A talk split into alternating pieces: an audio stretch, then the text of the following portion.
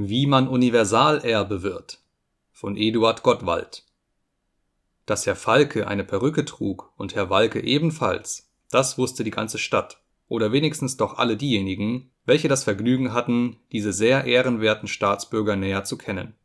Da aber in einer großen Stadt viele Leute sehr nahe oft nebeneinander leben, ohne sich jemals kennenzulernen, so konnte es nicht befremden, dass Herr Falke nicht die geringste Ahnung von der Existenz des Herrn Walke hatte Ebenso wenig als Herr Walke von dem Vorhandensein des Herrn Falke Kenntnis hatte, obgleich, wie schon gesagt, beide Perücken trugen, obgleich beide schon längst über das Schwabenalter hinaus und als alte Junggesellen privatisierten und beide fleißige Besucher des Theaters waren, in welchem letzterer, Herr Falke, stets im Parterre oder zweiten Range Platz nahm, da er für reich galt, während Herr Walke bescheiden mit der Mittelgalerie des vierten Ranges sich begnügte da seine Mittel weiterzugehen ihm nicht erlaubten.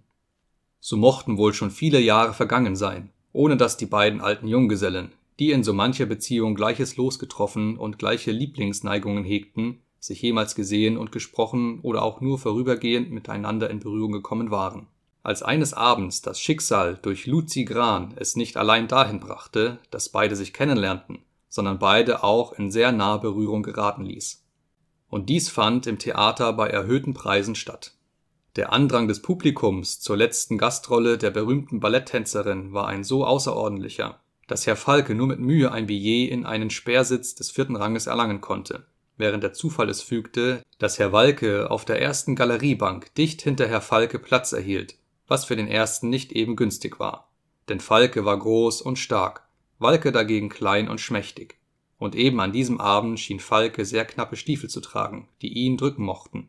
Oder er hatte wegen vielleicht bevorstehendem Witterungswechsel Schmerzen in seinen Hühneraugen. Denn er stand sehr häufig auf und verzog dabei schmerzhaft den Mund, was allerdings Herr Walke hinter ihm nicht sehen konnte. Der eben dadurch, da des Vordermanns breiter Rücken gleich einem Schilde ihn deckte, den größten Teil der Aussicht auf die Bühne verlor. Während des Lustspiels, welches dem ersten Teile des Balletts vorherging, ertrug Walke ohne Murren das Unangenehmste seiner Lage. Als aber dieses beendet und Luzi Gran ihre Salto Mortale als Willis begann, als sie mit dämonischer Lust den Geliebten auf dem Friedhofe gleichsam umflatterte und mit Riesensprüngen vom Hintergrunde der Bühne bis vor an den Souffleurkasten wirbelte, als die A's und O's des Erstaunens und der Bewunderung aus allen Räumen des Theaters der gefeierten Künstlerin entgegenschallten, und Herr Falke immer häufiger sich erhob, als ob der Schmerz in seinen Füßen während des Tanzes im Steigen begriffen schien. Da schwoll dem kleinen gutmütigen Walke die Zornader und heftig rief er Falken zu Herr, bleiben Sie doch ruhig sitzen. Glauben Sie vielleicht, ich habe den erhöhten Preis für meinen Platz nur darum bezahlt, um weiter nichts hier zu sehen als Ihre Westseite? Ruhe auf der Galerie, tönte es von mehreren Seiten während Luzi Gran einen ihrer groteskesten Sprünge ausführte, den Walke ebenfalls nicht zu sehen bekam, da Falke schon wieder aufgestanden war. Niedersetzen! schrie Walke, von Zorn überwältigt. Niedersetzen! riefen mehrere Stimmen, wie spottend nach. Indes die Gran, wie von Sturmwind erfasst, mehr über die Bühne als auf derselben in wirbelnden Kreisbewegungen sich drehte. Herr, sind Sie taub? knirschte Walke dem unbeweglich stehen bleibenden Falke zu, und sprang auf, um Falke auf den Kopf zu drücken und so handgreiflich diesen zum Niedersetzen zu bewegen.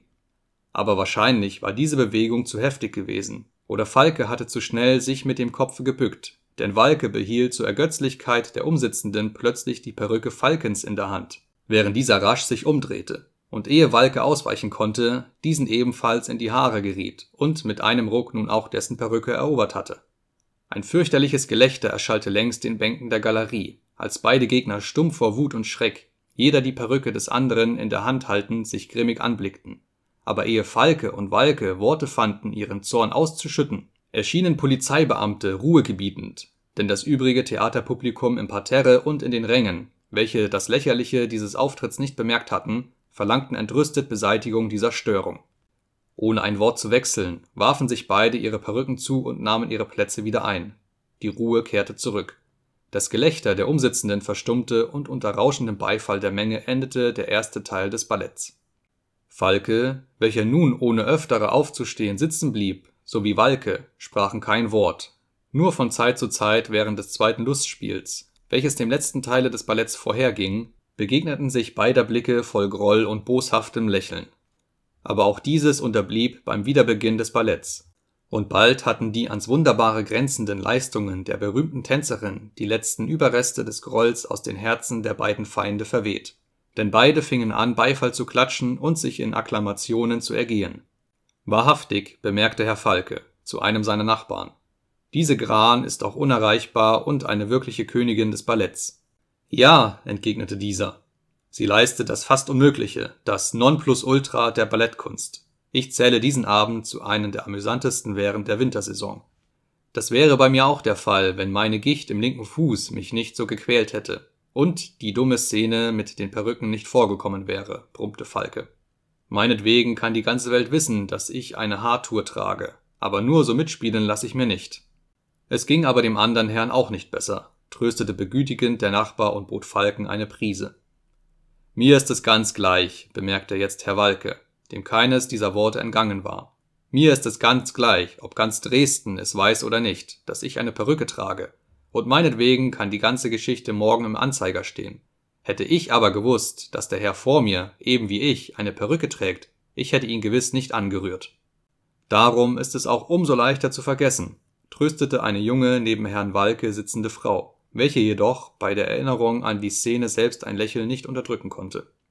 Aber das Gelächter, der Skandal, die Polizeieinmischung, brummte Walke ärgerlich. Hm, das ist morgen alles längst vergessen, bemerkte ein anderer Nachbar, während Herr Falke, der dies alles mit angehört, ungläubig den Kopf schüttelte. Der zweite Teil des Balletts endete. Der Vorhang fiel unter dem rauschendsten Applaus und dem Herausrufen der Luzi Gran, welche, als der Vorhang wieder aufging, mit einem Regen von Bouquets und Kränzen überschüttet wurde. Dann fiel der Vorhang wieder und die Zuschauer entfernten sich. Auch Falke und Walke traten ihren Rückweg an, und doch wollte es der Zufall, dass, als die nach allen Seiten der Treppe sich zudrängende Masse das weiter Vorwärtsschreiten hemmte, beide nebeneinander zu stehen kamen. Ich habe von dieser Luzi Gran viel gehört, was ich aber heute gesehen, übertrifft alle meine Erwartungen, fing Herr Walke etwas verlegen an.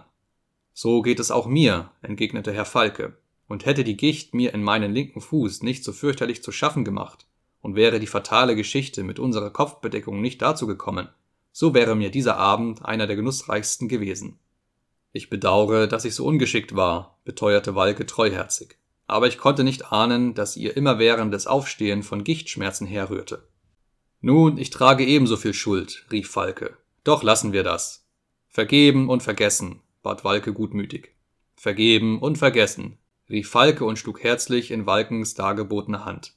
Gehen Sie direkt nach Hause? frug er nach einer Pause, während der Menschenknäuel sich zu entwickeln begann und beide langsam die Treppe hinabstiegen. Nein, ich kehre noch im italienischen Dörfchen ein, entgegnete Walke, denn zu Hause, setzte er komisch hinzu, da wartet meiner niemand als eine alte Haushälterin. Just wie bei mir, bemerkte Falke. Auch nicht verheiratet? frug Walke. Ich bin ein alter Junggesell und werde es nun wohl auch bleiben, lächelte Falke. Just wie bei mir, rief nun Walke lachend. Wahrlich, wir haben manches ähnliche miteinander. Sogar die Perücken, scherzte Falke. Und unter traulichem Gespräch wandelten beide dem italienischen Dörfchen zu, um den Abend in einer der dortigen Restaurationen zu beschließen. Nach elf Uhr nachts trennten sich beide mit dem Versprechen, sich des nächsten Abends hier wieder zu treffen, und hielten auch Wort. Kein Tag verging später, ohne dass die neuen Freunde sich nicht gefunden, denn diese beiden alleinstehenden Männer waren sich bald unentbehrlich geworden und gewannen sich mit jedem Tage lieber. Zwei Jahre nach jenem Theaterabend saß Walke am Bett seines Freundes, bei welchem er bereits drei Nächte mit einem jungen Mediziner abwechselnd gewacht und tröstete ihn mit baldiger Genesung, denn Falke war plötzlich schwer erkrankt und lag seit Wochen schon danieder. Aber Falke schüttelte ungläubig den Kopf und seufzte bang aufatmend Diesmal wird's nicht wieder, diesmal geht die Reise fort. Aber Walke, eine Bitte noch. Und welche? Sprich, frug teilnehmend Walke. Nimm dich meiner alten Haushälterin und meines Pudels an und lass mich ganz in der Stille begraben, flüsterte Falke, dem das Sprechen schwerer zu werden schien. Oh, sprich nicht so, rief der Freund wehmütig, während seine Tränen auf die abgezerrten Hände des Kranken herabtropften, die Walke festhielt und erschrocken fühlte, wie kalter Schweiß dieselben bedeckte. Ich fühle es, Bruderherz, es wird bald alle sein, stöhnte Falke und sank wie erschöpft auf sein Lager zurück auf welchem er zu seinem Freunde aufblickend sich mit der äußersten Anstrengung all seiner Kräfte erhoben hatte. Wir wollen zum Doktor schicken, begann jetzt leise der junge Mediziner, der zur Nachtwache mitbestellt worden war, indes Walke voll stummen Schmerzes sich an des Kranken Seite setzte. Seit einer halben Stunde hatte der Patient sich offenbar verändert. Walke nickte beistimmend, und die Haushälterin lief schluchzend fort, den Arzt zu holen, welcher vor einer Stunde erst den Kranken verlassen. Aber es war zu spät. Einmal noch versuchte mit Hilfe Walkens der Sterbende sich aufzurichten, sein gebrochenes Auge auf den Freund richtend, als habe er ihm noch etwas anzuvertrauen, aber plötzlich zuckte er das Gesicht krampfhaft verziehend zusammen und starb. Weinend drückte Walkens Freundes Hand ihm die Augen zu. Wenige Tage nach Falkens Tode erklärte das Gericht nach Eröffnung des Testaments, welches der Verstorbene hinterlassen, Walken zum Universalerben, welcher die alte Haushälterin sowie den Pudel des Freundes treu seinem Versprechen zu sich nahm und bis an deren Ende sorgsam pflegte. Falkens Perücke aber ließ er, als die Begründung der Freundschaft, welche beide so herzlich umschlossen, unter Glas einrahmen und unter Falkens Bild, beides an der Wand seinem Bett gegenüber, befestigen